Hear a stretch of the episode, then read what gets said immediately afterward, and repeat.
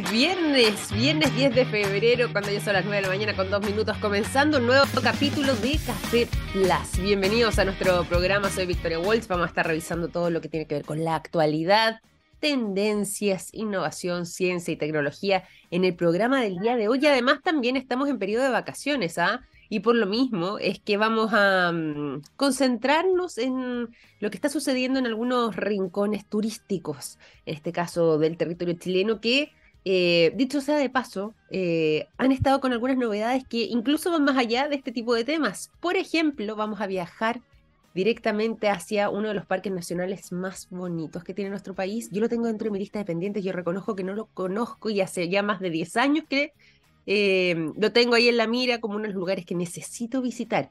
El Parque Nacional Conguillío, ¿han tenido ustedes el privilegio y la suerte de poder conocer un lugar como este? Bueno, fíjense que el Parque Nacional Conguillío se ha vuelto un interesante em, centro de investigación paleontológica durante el último tiempo.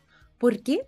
Porque está haciendo noticia alrededor del mundo por convertirse en el único rincón de nuestro planeta que tiene la capacidad de conservar lo que fue el hábitat de los dinosaurios en esa época. Así es, caminar por los distintos senderos, caminar a través del paisaje del Parque Nacional Conguillío, se ha vuelto no solamente una experiencia por lo que yo decía además, bonito de sus rincones, de su paisaje, de lo que ahí se exhibe, lo que es el bosque, la montaña, eh, combinado además con los lagos y el agua, sino que además es caminar a través de la prehistoria. Así lo han dicho algunos arqueólogos eh, y, perdón, paleontólogos más bien, que eh, sacan a relucir lo que son las memorias ancestrales de acuerdo a este lugar en particular, porque también a la sombra de lo que es el volcán, vendría siendo muy similar, prácticamente idéntico a cómo era el hábitat de los dinosaurios por ese entonces. Es decir, es un lugar que se ha logrado preservar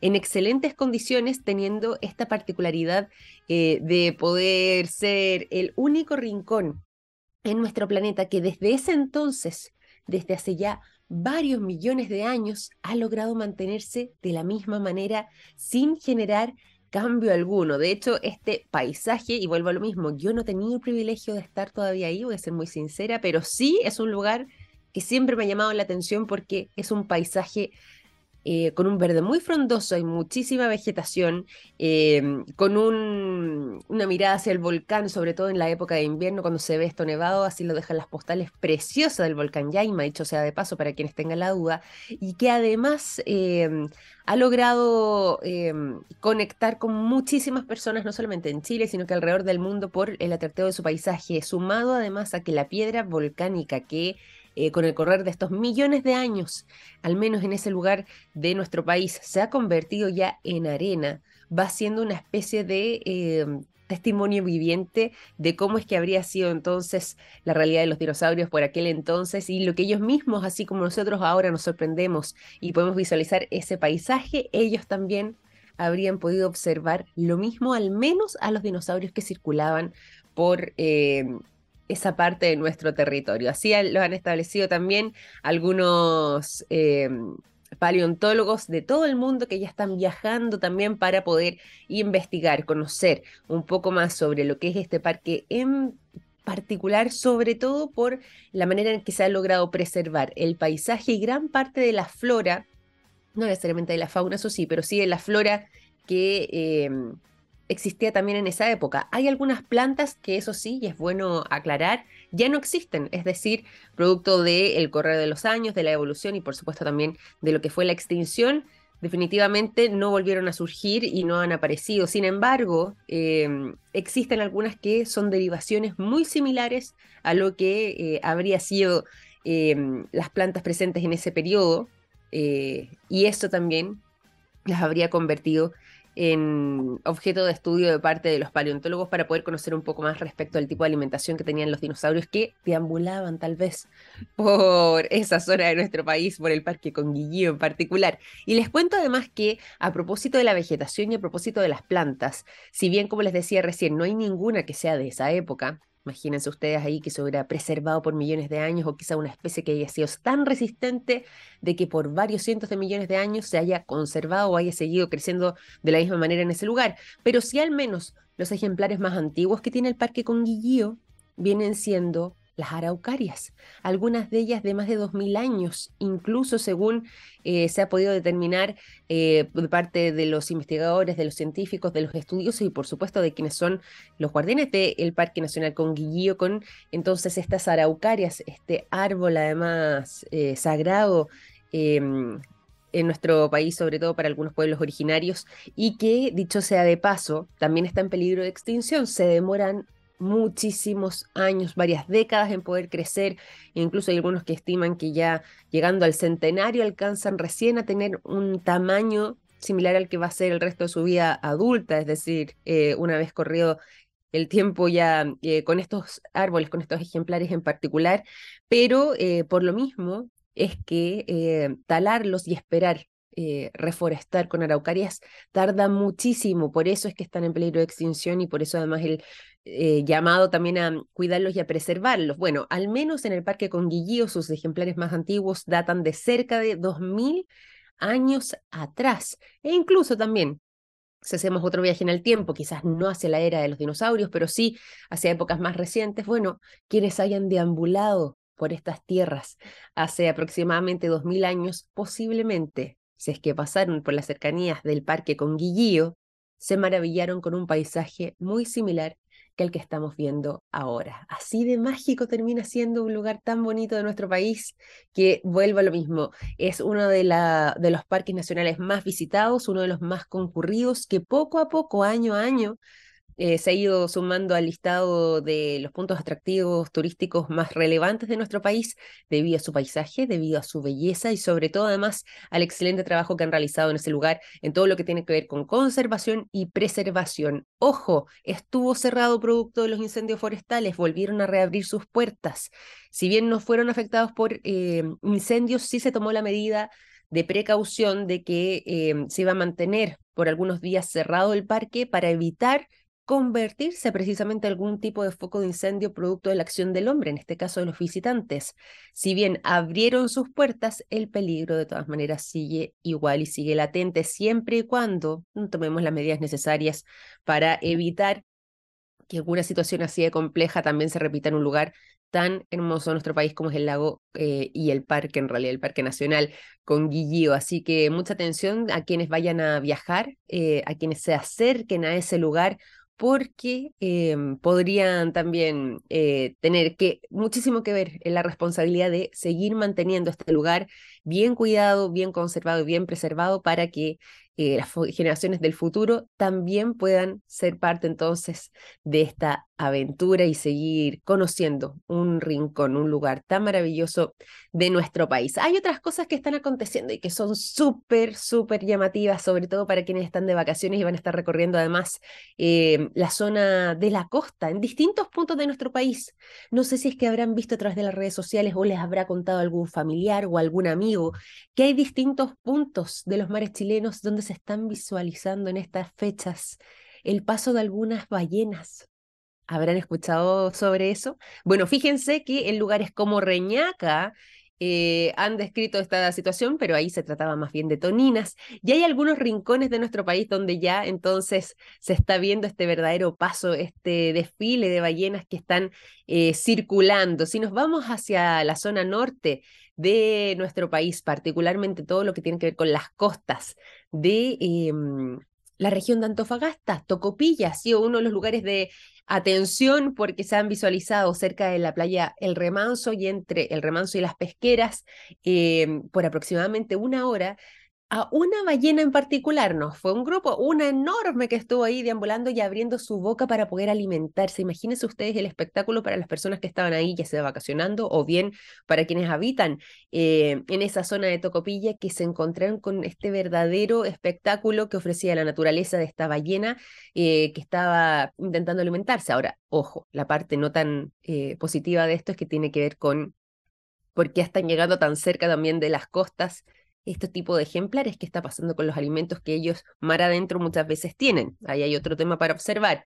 Pero más allá de eso, al menos en lo que tiene que ver con esta aparición, em, hay eh, esta situación que a muchos los está sorprendiendo de manera positiva. Y por lo mismo es que eh, ha estado sorprendiendo su presencia y no se descarta que pudieran próximamente volver a hacer otra aparición en lo que tiene que ver con las costas nortinas de nuestro país, en este caso en particular, con lo que tiene que ver con eh, este avistamiento en en las playas de Tocopilla. También se ha logrado ver, como les decía, estas toninas en las costas de em, la región de Valparaíso, particularmente la playa de Reñaca, y algunos que también dijeron que se vio algo ahí por Cachagua. Ah, vamos a corroborar esa información porque me estaban escribiendo. Yo no sé si es que eh, efectivamente se ha podido eh, corroborar aquello, pero sería la presencia de toninas. Y si nos vamos más al sur, cercanos a la isla de Chiloé, también por este tiempo comienzan entonces a viajar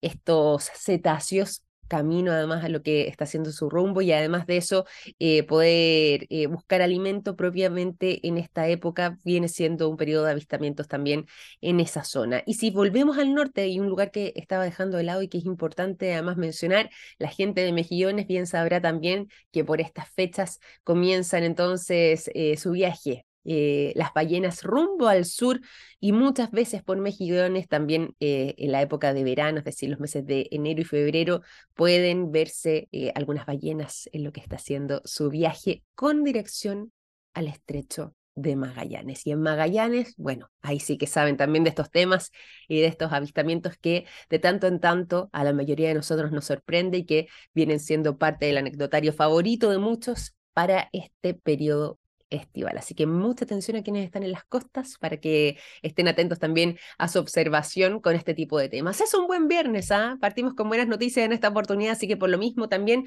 los voy a dejar con buena música. Hoy día la programación musical de nuestro programa está tremenda, por lo mismo nos vamos a ir directamente al sonido de una enorme artista que si bien partió muy joven, nos dejó un legado musical impresionante y que logró hacer historia. Janis Joplin, Cosmic Blues, es lo que suena durante esta mañana de día viernes cuando ya son las 9 de la mañana con 15 minutos. 9 de la mañana con 20 minutos. Continuamos con la conversación aquí en Café Plus, pero también les entregamos a ustedes los buenos datos para que comiencen bien informados la mañana.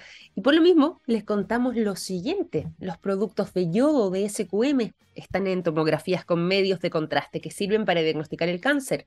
Gracias a eso, millones de personas inician tratamientos oportunos. Los productos de SQM ayudan a mejorar nuestra calidad de vida. Puedes encontrar toda la información disponible a través de su sitio web www.sqm.com. Les decía yo que nos vamos a ir a la conversación y el día de hoy se viene tremendamente interesante. Ya está junto a nosotros nuestro invitado con el que vamos a estar conversando respecto a dos temas que em, de tanto en tanto abordamos con una mirada eh, bien curiosa frente a las transformaciones que pudieran venirse también en ese mundo. Todo lo que tiene que ver con la utilización del litio y con los paneles solares, todo esto para poder de una vez por todas eh, jubilar, podríamos decir, a los antiguos generadores eléctricos. Bueno, fíjense que va a comenzar eh, a desarrollarse la distribución en nuestro país, pero también en Colombia, de una solución alternativa, diferente para justamente poder hacer la entrega del suministro eléctrico sin necesidad de tener que conectarnos a la red pública. Todo esto mediante estas baterías desarrolladas y que son el metal del futuro. Este ha sido el trabajo que está desarrollando actualmente la startup Ciudad Luz y por lo mismo está junto a nosotros el socio fundador de Ciudad Luz, nada más y nada menos. Ya está conectado para conversemos Tomás Steinaker. ¿Cómo estás, Tomás? Bienvenido a Café Plus. Muy buenos días. Buenos días, muchas gracias. ¿Cómo estás tú, Victoria? Muy bien, todo muy bien, con harto entusiasmo para lo que va a ser esta conversación. Tenemos eh, la mirada atenta y muy bien puesta en lo que han estado desarrollando y lo que se viene además en materia energética, sobre todo en independencia energética. Y antes de que nos vayamos de lleno a la conversación, algo aquí ya estábamos contando sobre Ciudad Luz, pero quería preguntarte a ti que nos contaras con mayor detalle eh, un poco sobre su historia. ¿Hace cuánto además que están trabajando y eh, hacia dónde se han ido enfocando sus líneas de trabajo? Bueno, Ciudad Luz es una empresa de generación distribuida y ese apellido, generación solar distribuida. O sea, ¿qué hacemos? Desarrollamos proyectos de energía solar y de energía renovable en general, pero eh, hacemos proyectos que se emplazan en los puntos de consumo. O sea, no hacemos grandes plantas en, en, el desierto, sino que hacemos plantas, lo que se llama detrás del medidor, que pueden abastecer todo tipo de clientes, clientes industriales, clientes residenciales, y pueden abastecer también clientes que tengan acceso a la red eléctrica o clientes que no tengan acceso a la red eléctrica. Mm. Nosotros empezamos hace aproximadamente, ya casi 10 años, llevamos 10 años en esto. Al principio em, nos tocó evangelizar mucho porque nuestros clientes no confiaban mucho en la tecnología y, y, en esa búsqueda fuimos desarrollando modelos de negocio que permitían quitarle un poco el riesgo a los clientes eh, que están esencialmente asociados al financiamiento y desarrollar modelos de negocio donde nosotros vendiéramos energía, no vendiéramos paneles. Y eso es lo que nos ha permitido un poco masificar nuestro servicio, la energía solar en el mundo industrial y también ahora en el, en el residencial. Totalmente, totalmente. Oye, qué interesante además lo que ha sido este camino de 10 años. Me gustó además lo que ibas mencionando sobre que quizás tuvieron que empezar como a evangelizar hace 10 años atrás, hoy se ha vuelto parte del tema de conversación y sobre todo cuando estamos pensando en nuevas alternativas y en independencia energética. Y ahí quería preguntarte sobre lo que estábamos mencionando nosotros al inicio de esta conversación, todo lo que tiene que ver con esta posibilidad de encontrar una solución para lo que es la entrega del suministro eléctrico sin necesidad de conexión a la red pública y todo esto mediante estas baterías y en este caso a través de la utilización de eh, el litio junto a los paneles eh, solares. Ahí quería preguntarte respecto también a esta solución modular que han estado desarrollando ustedes como Ciudad Luz y la posibilidad no solamente de eh, realizarlo y desplegarlo en nuestro país, sino que además mirando hacia Colombia. Bueno, la, la energía, en general nosotros en Chile tenemos buenísimas tasas como de, de conexión a la red. Nuestra red llega a muchas partes. A diferencia del resto de nuestro continente que tiene miles y miles de zonas no, no conectadas, digamos. Sí.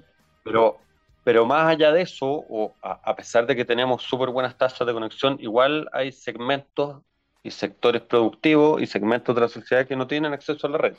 Mm. Cuando alguien no tiene acceso a la red, eh, está un poco condenado o estaba un poco condenado a abastecerse con generadores diésel, que sabemos que son hipercontaminante, ruidoso, eh, tienen, tienen hartos problemas y, nunca había habido una solución que permitiera desplazar estos generadores, generadores diésel.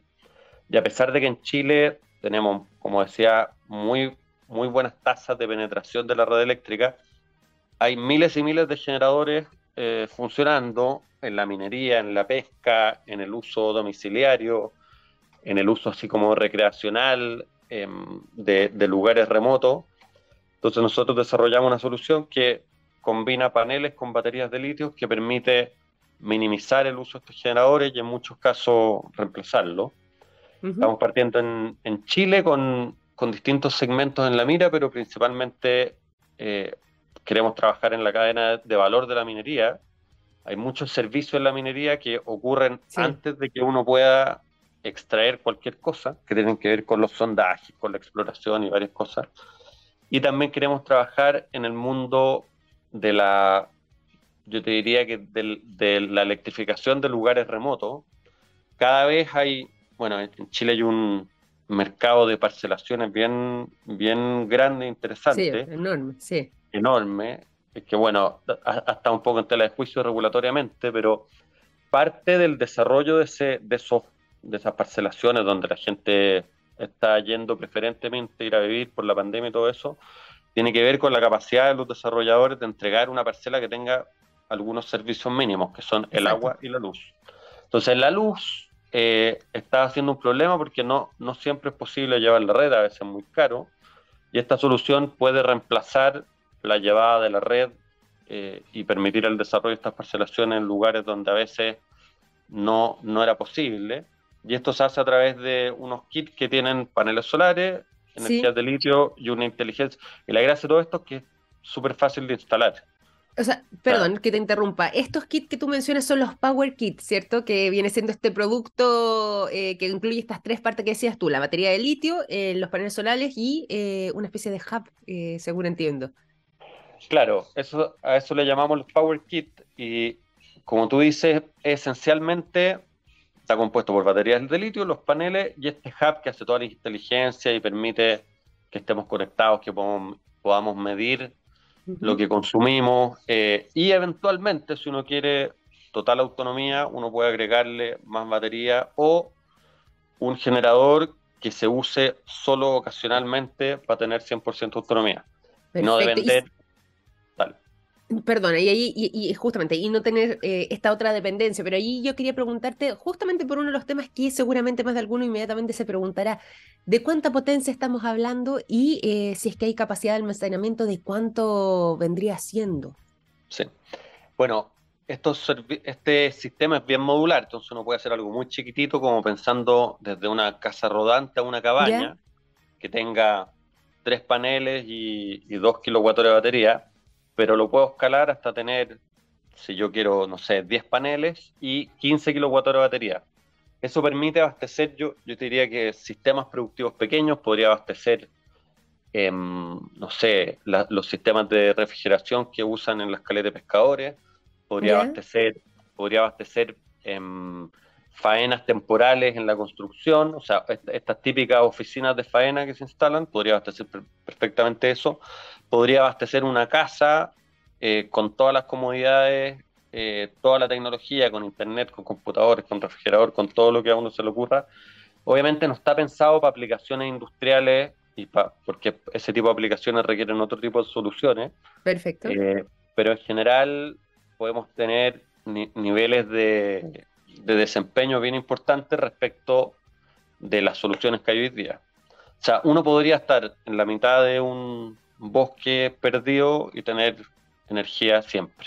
Qué buena. O sea, ahí decías tú también, está muy bien eh, pensado para soluciones pequeñas, como podría ser una casa rodante, como decías tú, pensando también en una vivienda, o quizás eh, puede aplicar para, no sé, si es que hay alguien que, a propósito de lo que mencionaba de las parcelaciones o de lugares turísticos pensando en vacaciones, se pone con unas tres cabañas, por ejemplo, en las arriendas, ¿podría de esta manera eh, abastecer de energía?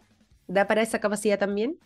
Totalmente, ahí probablemente hay que poner un sistemita por cada cabaña, pero, pero sí, pues está todo, todo, los, todo el turismo chileno que tiene mucho que ver con la naturaleza, el deporte aventura, es uno de los nichos que nosotros queremos explotar porque creemos que eh, también este sistema está muy acorde con el relato del tipo de turismo que tenemos en Chile. Así que todas esas cosas son, son posibles de hacer. Oye, qué interesante y qué bueno además poder conocer este trabajo, eh, lo que tiene que ver además con este Power Kit, que también, eh, dicho sea de paso, tengo entendido que eh, ha sido muy bien reconocido y, muy bien acogido, sobre todo lo que tiene que ver con temas de energías limpias, energías amigables con el medio ambiente, más aún cuando estamos hablando de paneles solares, estamos hablando de litio, pensando además en lo que se viene por delante en materia medioambiental y en esta mm, este enfoque que hemos estado teniendo y además de esta conciencia por eh, optar por eh, suministros de energía que sean energías limpias. Y ahí preguntarte un poco respecto a lo que ha sido también esa trayectoria y cómo se ve la situación, crees tú, para, por ejemplo, este año 2023, que si bien estamos en el segundo mes del año, todavía queda bastante por escribir. Exacto. Bueno, como te decía, nosotros partimos hace 10 años y, y no ha sido un viaje fácil porque había dos mitos que derribar. El primer mito en general nuestro sistema eléctrico y, el sistema de todo el mundo en general no, no funciona a escala distribuida, sino que lo que hacemos es hacer grandes plantas de cualquier tecnología, solar, eólica, carbón, gas, grandes plantas en, lugares y, y, luego transportamos energía a los puntos de consumo. Lo que nosotros hacemos es un poco un cambio de paradigma en que la energía no se genere muy lejos de los puntos de consumo, mm. sino que se genere en los puntos de consumo. Ese primer paradigma es el que está cambiando aceleradamente en el mundo. Y, em, y en Chile ha costado, pero yo, te diría que ya estamos viendo en Chile y en Latinoamérica en general, nosotros estamos en Chile eh, y en Colombia, ya hacemos en, ciertos segmentos ya la, tecnología es conocida, eh, es robusta y, y, se hace asiduamente. Entonces el primer, el primer problema que teníamos que resolver era ese y, y eso yo te diría que ya está, hoy día en el mundo hay más inversiones de generación distribuida de que generación renovable convencional, ¿ya? Mm. Y lo otro que teníamos que, que luchar era que la gente entendiera que la energía solar particularmente era más barata, más accesible y más limpia que, que las alternativas. Y eso afortunadamente también ya hemos visto que ya caló en el mercado, ya las empresas se nos acercan a nosotros y no al revés. Antes nosotros teníamos que hacer una gestión comercial mucho más intensa. Hoy día las empresas por iniciativa propia licitan, por ejemplo, servicios de energía, cosa que antes no ocurría. Entonces, em, yo te diría que las perspectivas son buenas. La, Chile ha sido un, modelo interesante de transición energética, sobre todo con lo que ocurrió con las energías renovables Cierto. En, en, el, en, en, el, mundo de la generación a gran escala. Ahí eh, fuimos pioneros y tenemos un, alto nivel de penetración, pero queda mucho por hacer. O sea, la matriz chilena debe ser 20, 30% renovable y tenemos que lograr que sea 100% renovable. Totalmente. ¿Y cómo ves también ese camino ah, eh, para alcanzar ese 100%? Hace 10 años atrás decías el camino estaba eh, muy cerrado, había que abrirse espacio, ¿cierto? Abrir esta nueva senda. Hoy hay mayor conciencia y sobre todo además mayor conocimiento, mayor información y bueno, lógicamente también mayor experiencia. Y bueno, aquí nos decías tú un poco cómo veías el año 2023, pero ¿alcanzaremos a estar al 100%, crees tú, en un futuro, quizás no en el corto plazo, pero en un mediano o largo plazo en nuestro país? Bueno, el, eso es lo que todos queremos, necesitamos la mm. transición energética para combatir el cambio climático, pero no es trivial, o sea, llegar a tasas, lo, que hizo Chile, que es llegar al 20, 25, lo han hecho otros países, ahí uno empieza a ver los problemas de la intermitencia, estos sistemas, entonces lo que tenemos que hacer es combinar la generación a gran escala renovable, que tenemos mucha y buena, con baterías y con generación distribuida y mm. con generación distribuida con baterías. De esa manera podemos hacer que, porque hoy día cuando uno tiene mucha, una, una alta tasa de penetración de energía renovable a gran escala, empiezan a, empiezan a faltar líneas de transmisión. Eso es lo que está viviendo Chile hoy día. Por eso han salido noticias de que la empresa de energía solar X en el norte eh, está quebrando o no puede servir su mm. contrato. Entonces, necesitamos que la energía solar y eólica se acompañe de de, tecnología de almacenamiento, si no estamos fríos. Entonces las baterías de litio, y hay otras tecnologías también floreciendo, las baterías de litio eh, son los, la tecnología que nos va a ayudar a, que esta penetración siga incrementando y también la generación distribuida nos va a permitir eh, hacer que necesitemos menos energía de afuera y eso tiene varias consecuencias, pero en el, en el futuro vamos a poder tener grandes eh, vamos a poder coordinar a, todas las personas que tengan energía solar en su casa, por ejemplo, con batería, las vamos a poder coordinar para, para que le den ciertos servicios a la red. Y eso va a hacer que la red sea más robusta no tengamos estos problemas de intermitencia y transmisión que tenemos hoy día. Así que se, se, se viene interesante. Además, en el mundo estamos viviendo una crisis energética que fue exacerbada por la guerra entre Rusia y Ucrania. En Europa están viviendo una crisis total porque los precios están disparadísimos. En Chile nos va a tocar vivir algo parecido, las tarifas van a subir, de hecho a partir de marzo deberían subir entre un 50 y un 20% dependiendo del, nivel de consumo que uno tenga. Se hizo una ley el año pasado que protege a los consumidores más vulnerables de estas alzas, pero aún así van a, van a, van a percibir alzas entre un, yo te diría que un 10, un 20%, pero los consumidores, las pymes, los consumidores industriales, los grandes consumidores van a tener alzo del 50%. Y eso es porque tuvimos las, tarifas congeladas y porque nos ha pegado el tipo de cambio, nos ha pegado la inflación, nos ha pegado, como te decía, la guerra entre Rusia y Ucrania. Así que se ve difícil desde el punto de vista de las tarifas. Y en ese contexto, las energías renovables tienen que jugar un rol más preponderante todavía. Totalmente, totalmente. Son una buena alternativa, sobre todo además, eh, y aquí voy a volver un poco al tema del Power Kit, eh, cuando estamos contando con este tipo de soluciones que eh, además están enfocadas en resolver esta situación a una escala no industrial, es decir, podemos implementarla también en nuestras viviendas, como bien decías tú, incluso también en otro tipo de proyectos o en otro tipo de eh, escenarios como incluso podría ser un viaje a una casa rodante, como mencionabas tú, Tomás, y de esa forma poder eh, contar con esta alternativa que además nos va a poder entregar esa solución eh, y operar a, esa escala no industrial. Puede ser una muy buena opción. Por lo mismo también, y un poco para aprovechar lo que nos va quedando de tiempo, Tomás, te quería pedir un favor. ¿Cómo es que lo puede hacer la gente que esté interesada en poder ya sea conocer un poco más sobre este Power Kit o directamente sobre el trabajo que ustedes realizan en Ciudad Luz y cómo es que pueden contactarse con ustedes? Bueno, nosotros tenemos em, en, nuestra página web varias herramientas. Ahí cualquiera se puede meter, es www.ciudadluz.cl. Ahí están descritos todos nuestros servicios, lo que hacemos en, casa, lo que hacemos en industria, en nuestras soluciones de financiamiento, y ahí vamos a tener una calculadora particularmente para que la gente pueda cotizar en pocos minutos un Power Kit y vea cuáles son las aplicaciones eh, o para qué le puede servir. Eso lo vamos a lanzar.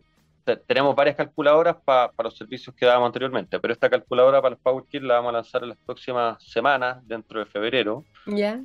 Y se ah, pueden contactar con, entonces ahí la gente va a poder autónomamente ver si es que esto les sirve o cuánto vale o si los modelos de negocio que tenemos les sirven. Y obviamente nos pueden contactar también a través de esos mismos canales de la página web para que hagamos un, revisemos sus proyectos de manera individual y, y customicemos las soluciones que ellos necesitan.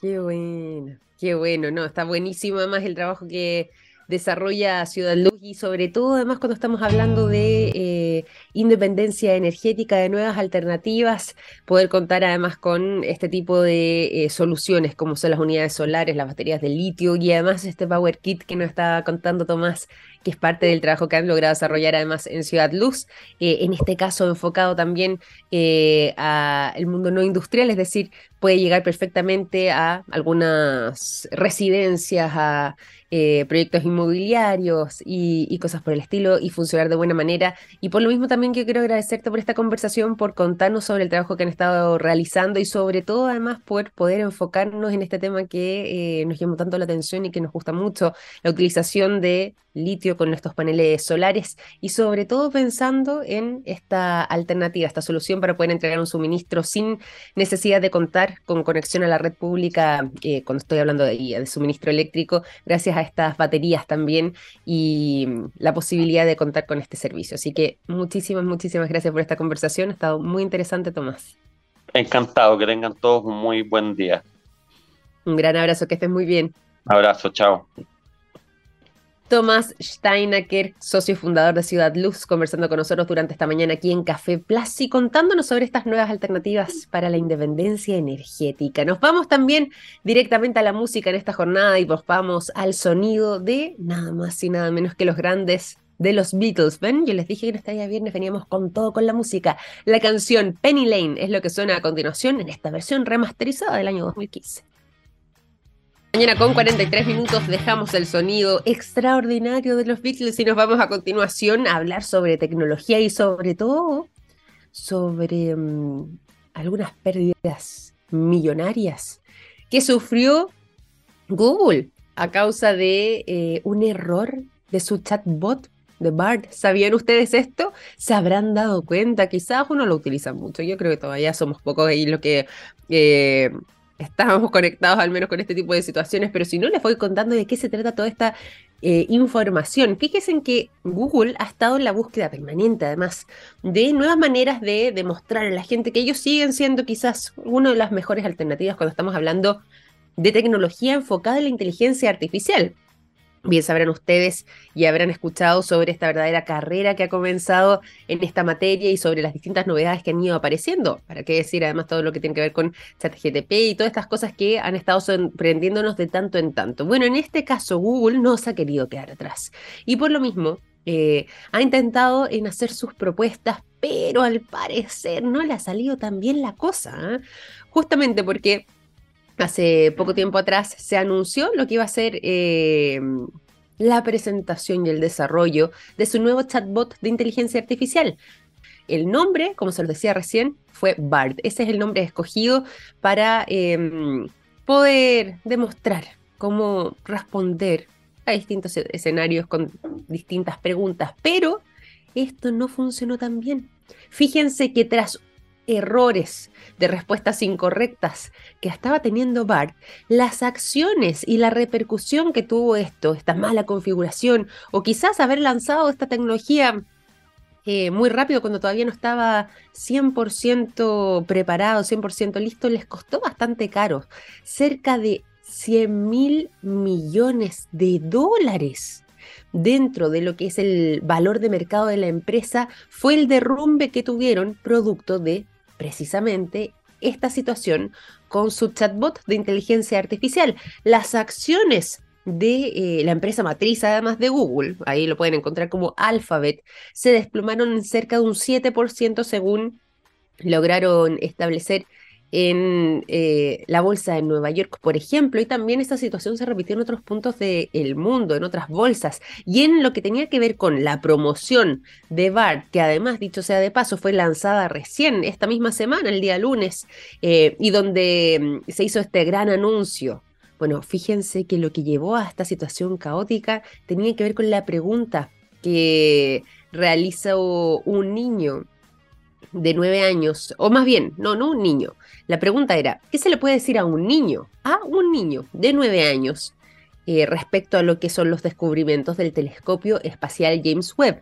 Esa era la pregunta formulada. Se lanzó además a través de Twitter el día lunes. Y ahí el chatbot, literalmente comenzó a, presentar algunos problemas. Inicialmente tuvo una respuesta de que este telescopio fue el primero además en tomar imágenes de un planeta fuera de nuestro sistema solar, ok, cuando en realidad esto no fue tan así, ¿ah? porque fíjense que ya en el año 2004 el Observatorio Europeo Austral, eh, a través de su telescopio muy grande, ese era el nombre, había eh, realizado ya esta hazaña y que eh, sobre todo quizás el público o la mayor parte de la gente no sabía esta respuesta, pero sí los eh, astrónomos y sobre todo los que estaban ahí en ese momento conectados se dieron rápidamente cuenta de que la respuesta que le había entregado Bart a esta pregunta de que contarle a un niño de nueve años sobre el telescopio, el telescopio Diego Espacial James Webb no era la respuesta correcta, porque, como les contaba recién, ese hito y esa hazaña de poder tomar imágenes de un planeta fuera de nuestro sistema solar ya se había alcanzado en el año 2004 por medio del el telescopio muy grande del Observatorio Europeo Austral. Por esa razón es que rápidamente un peso pesado del mundo de la investigación, del mundo de la ciencia y sobre todo además del mundo de la astronomía respondió a, este, mm, eh, a esta presentación de em, Google a través de este chatbot de, inteligencia artificial y tuiteó lo siguiente. ¿Por qué no verificaste este ejemplo antes de compartirlo? Les envió directamente eh, y puso la arroba para notificar sobre este error y ahí quedó la hecatombe. Ya todos se dieron cuenta que según lo que estaba eh, enviando como respuesta Chris Harrison, este investigador, del, investigador digo, de la Universidad de Newcastle, gran científico académico reconocidísimo frente a esta situación que estaban eh, manifestando con Bart, bueno, ahí había un error profundo. Y esto fue lo que le venía diciendo, fue el puntapié inicial de esta verdadera catástrofe que han vivido durante esta semana en Google y que se ha visto fuertemente replicado Em, en lo que tiene que ver con el valor de la compañía, pérdidas de un torno al 7% al valor total de eh, esta empresa que, eh, dicho sea de paso, su empresa matriz es Alphabet y que se desplomó a causa de eh, poder evidenciar que al parecer este chatbot de inteligencia artificial de la compañía Google llamado BART no vendría siendo eh, lo preciso que cualquiera hubiese esperado. Y por esta razón es que además la respuesta del científico y académico que logró darse cuenta inicialmente de este error eh, después de esta respuesta, también se viralizó rápidamente en las redes sociales, lo que había tuiteado Chris Harrison, dando cuenta de este enorme error por parte de eh, esta empresa tecnológica y, por supuesto, de de lo que podría ser eh, el objetivo final, que es intentar presentar un producto de calidad y con las respuestas correspondientes para eh, poder seguir en el avance de la inteligencia artificial y quizás en el futuro entrar a competir con otros grandes que ya están avanzando muchísimo en todo lo que tiene que ver con esta verdadera carrera que se ha generado en torno a la inteligencia artificial, todo lo que tiene que ver con la tecnología del chat eh, GPT, que además dicho sea de paso, está literalmente liderando eh, todo lo que tiene que ver con eh, esta carrera tecnológica hacia el mundo de la inteligencia artificial. En fin, no lo están pasando bien en Google. Eh, en el chat más bien en el chatbot de Google, quienes están detrás de este trabajo, todo lo que han desarrollado BART, están haciendo sus ajustes y sobre todo además considerando que ya la compañía está sufriendo entonces los primeros embates de esta mm, presentación fallida que tuvieron con su mm, eh, chatbot de inteligencia artificial con BART, que ya les está generando pérdidas en torno a los 100 mil millones de dólares. Ay, ay, ay, ay, ay. Vamos mejor a otros temas más alegres y nos vamos directamente a la música. ¿Les parece si es que seguimos con más informaciones? Pero antes les voy a dejar con el sonido de los grandes de Led Zeppelin, Immigrant Son. Es lo que suena a continuación durante esta mañana de día viernes aquí en Café Plus. La mañana con 53 minutos estamos en Café Plaza a través de las transmisiones en vivo de Radio TX Plus y les tengo que contar una información bien interesante que acaba de ser sacada a la luz pública y que ya están replicando los principales medios de comunicación escoceses e ingleses. ¿Por qué? Porque una de sus figuras más emblemáticas, al menos lo que tiene que ver con la historia del de, eh, Reino Unido, eh, fue nuevamente sacada a la luz debido a unas cartas secretas que habría escrito nada más y nada menos que María Estuardo. Recordarán ustedes esta figura emblemática además de la historia, reina de Escocia, que estuvo en cautiverio fue prisionera también eh, de su prima, la reina Isabel I, eh, justamente por disputas por el trono, y que finalmente salieron a la luz después de estas cartas secretas que se habría enviado precisamente la figura de María Estuardo, con eh, quien por esos años ejercía como una especie de embajador de Francia en lo que era la corte de la reina Isabel I de Londres, y que serían cartas que se habrían enviado entre los años 1578 hasta 1584. Acá las que se dieron a conocer y las que se dieron a luz pública son precisamente las que escribió de puño y letra María Estuardo hacia, como les decía, este embajador francés, Michel de Castelnau-Mausivier. Aquí me ayudarán los que se manejan mejor con este idioma, pero em, él en particular habría sido entonces quien intercambiaba estas misivas junto con ella que acaban de ser publicadas. Hay quienes recordarán también que em, lo que fue este conflicto que se generó eh, por una vez fallecido eh, el rey Enrique VIII, esta verdadera carrera que hubo sobre quién iba a ser su sucesor y posteriormente sucesora, y finalmente fue su hija eh, Isabel I quien eh, logra llegar al trono, pero esto les costó además una mm, fuerte disputa con su prima, quien era María reina de Escocia además hasta el año 1568, que nació en el año 1542 y que incluso en algún periodo también fue reina de Francia ya en 1559 y que además era bisnieta de Enrique VII. Por lo mismo es que se generaba esta mm, disyuntiva porque ella también tenía un sólido derecho a ser parte de la corona de Inglaterra y al menos era reconocida, y recordarán ustedes además este periodo de la historia, por eh, el mundo católico que estaba entrando en disputa entonces con esta nueva iglesia de Inglaterra, como le conocían por aquel entonces, y que eh, se había desmarcado de las órdenes del Vaticano a raíz de lo que fue el mandato de Enrique VIII. Bueno, fíjense que esto trajo una fuerte eh, disputa familiar, podríamos decir, entre Isabel I con su prima, María Estuardo. Y finalmente, después de eh, numerosas batallas eh, y de algunos errores de cálculos políticos y también algunas malas decisiones, incluso malas relaciones, malos matrimonios de parte de María Estuardo, ella tuvo que huir de Escocia y finalmente fue capturada y estuvo 19 años de vida prisionera em, de em, su prima, podríamos decir, la reina Isabel, quien había dado esta orden entonces de capturarla. Finalmente eh, fue acusada, en el caso de ella, de un supuesto complot por querer matar a la reina Isabel I y fue sentenciada a ser decapitada eh, un día 8 de febrero del año 1587, algo que finalmente se cumplió. Imagínense ustedes, ya estamos hace poquito se cumplió una fecha más de ese mm, aniversario.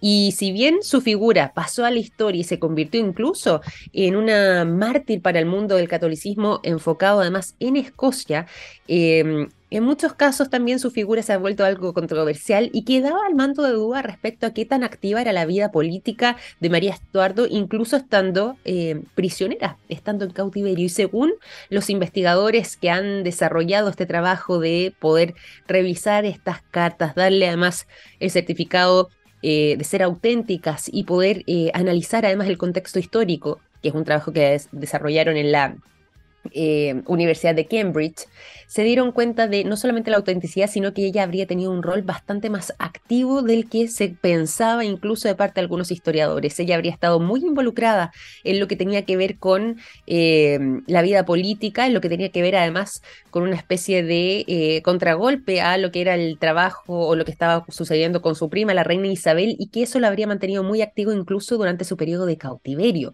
Ella buscaba además, al parecer, y según se puede determinar por medio de estas cartas, em, habría logrado establecer eh, una especie de sistema de reemplazo donde finalmente ella incluso pudiera llegar no solamente a ser liberada, sino que eh, quizás nombrada reina en caso de que eh, se pudiera efectuar alguna situación de quizás un golpe de Estado o alguna especie de golpe a lo que era el poder de la reina Isabel I en esos momentos. Y em, si bien las cartas que se han sacado recientemente a la luz sobre María Estuardo también tiene un contenido variado, gran parte de ellas se enfocan, como les decía recién, tanto en la vida política como en esta posibilidad de eh, de información que iban recopilando algunos espías eh, que por ese entonces también deambulaban por la corte de Isabel I, buscaban maneras entonces de ver si es que podía de alguna forma u otra finalmente llegar ella al poder, algo que sabemos no se materializó, al menos en Inglaterra, pero que... Em,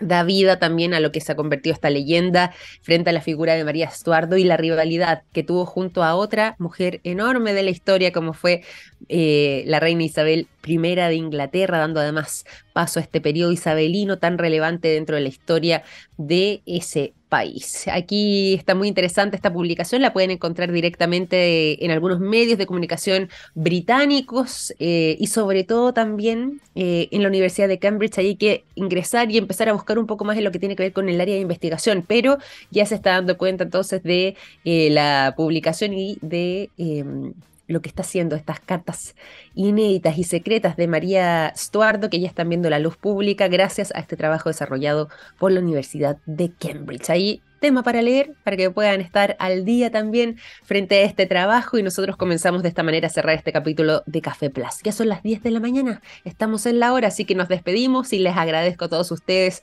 por haber sido parte de esta semana de información, de noticias del mundo de la ciencia, la tecnología, la innovación, las tendencias y mucho más que abordamos cada día aquí en Café Plus. Que tengan un excelente fin de semana, el lunes nos reencontramos a las 9 en punto. Nos vemos, un abrazo, chao chao.